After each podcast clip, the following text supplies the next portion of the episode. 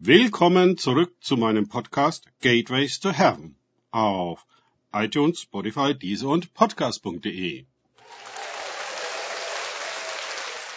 Mein Name ist Markus Herbert und mein Thema heute ist missionsuntauglich. Weiter geht es in diesem Podcast mit Lukas 9, 2 aus den Tagesgedanken meines Freundes Frank Krause. Und er sandte sie, das Reich Gottes zu predigen und die Kranken gesund zu machen. Lukas 9, 2. Die Klärung der Mission setzt sich nun praktisch fort. Nachdem wir gestern im Vers 1 die Grundlagen bzw. Voraussetzungen zu dieser Aufgabe gesehen haben, Jüngerschaft, persönliche Berufung und, ganz wichtig, Erfüllung mit Kraft und Vollmacht über alle Dämonen und zur Heilung von Kranken, geht es nun um den Inhalt der Predigt, der hier in einem Wort zusammengefasst wird. Genial. Predigt das Reich Gottes. Man kann dieses Wort Reich, englisch Dominion, auch übersetzen als Herrschaft, Regentschaft oder Königtum. Diese regierende Macht wird nicht nur mit Worten erklärt, sondern mit entsprechenden Demonstrationen untermauert. Tut Buße, denn das Reich Gottes ist nahe herbeigekommen, hatte Jesus gepredigt. Und sowohl die überlegene Macht als auch den Anspruch des Höchsten demonstriert. In Erweisung des Geistes und der Kraft. Gerade in Kapitel 8 hatten wir ja die Sturmstillung, die Befreiung des besessenen Gerasenas, die Reinigung der unreinen Frau und die Auferweckung der Tochter des Synagogenvorstehers Jairus als Beispiele dafür. Und alle diese Berichte übernatürlicher Demonstrationen in den Evangelien sind nur ein kleiner Ausschnitt von dem, was Jesus getan hat. Denn es gibt auch viele andere Dinge, die Jesus getan hat. Und wenn diese alle einzeln niedergeschrieben würden, so würde die Welt die Bücher nicht fassen. Johannes 21, 25. Wie wichtig das für uns ist. Wen Jesus sendet, den bevollmächtigt er auch mit Autorität über die Dämonen und mit der Kraft, die Kranken zu heilen.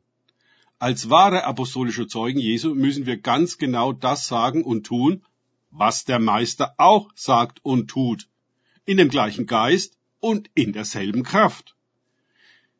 Wie vielen Dienern Gottes ist das gar nicht bewusst? Sie wissen es nicht oder glauben es nicht.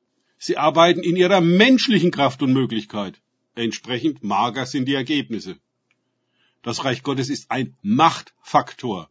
Es konfrontiert alle anderen Reiche und ihre Ansprüche. Das kann gar nicht anders sein. Wenn Licht und Finsternis, Reinheit und Unreinheit, Wahrheit und Lüge, Heil und Unheil, Himmel und Erde und so weiter aufeinandertreffen, es wird immer eine Reaktion geben.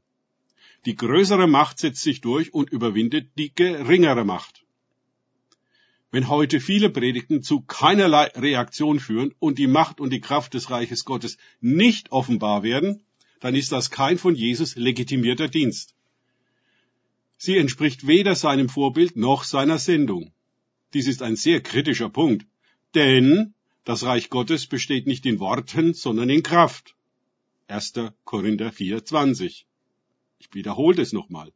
Das ist ein sehr kritischer Punkt. Denn das Reich Gottes besteht nicht in Worten, sondern in Kraft. Paulus in 1. Korinther 4,20. In den heutigen Ausbildungen zum christlichen Dienst besteht eine überwältigende Betonung auf dem Wort, bei einer ebenso überwältigenden Vernachlässigung der Kraft. Für viele Jahre saß ich in solchen Wortgottesdiensten, die keinerlei Kraft vermittelten, sondern im Gegenteil Kraft kosteten. Ich saß wie in einer Schule in meiner Bank und wurde zugetextet. Wie froh war ich, wenn endlich die Stunde vorüber war und ich die Klasse verlassen konnte. Für mich verhielt es sich mit dem Gottesdienst häufig ganz genauso. Jesus sendet seine Jünger, das Reich Gottes zu predigen und die Kranken zu heilen und die Dämonen auszutreiben. Diesen Punkt der Krankenheilung hatten wir schon in Vers 1 und werden ihn wieder in Vers 6 lesen. Wie ist es möglich, dass wir bei einer solchen Betonung und Wiederholung dieses Aspekts eben diesen heute im Allgemeinen außen vor lassen? Nicht, dass ich alle Gemeinden, Bibelschulen und sonstige theologischen Ausbildungsstätte kenne, aber für viele scheint mir das mit der Heilung, genauso wie mit den Dämonen, doch weit weg und keinen Kurs wert zu sein.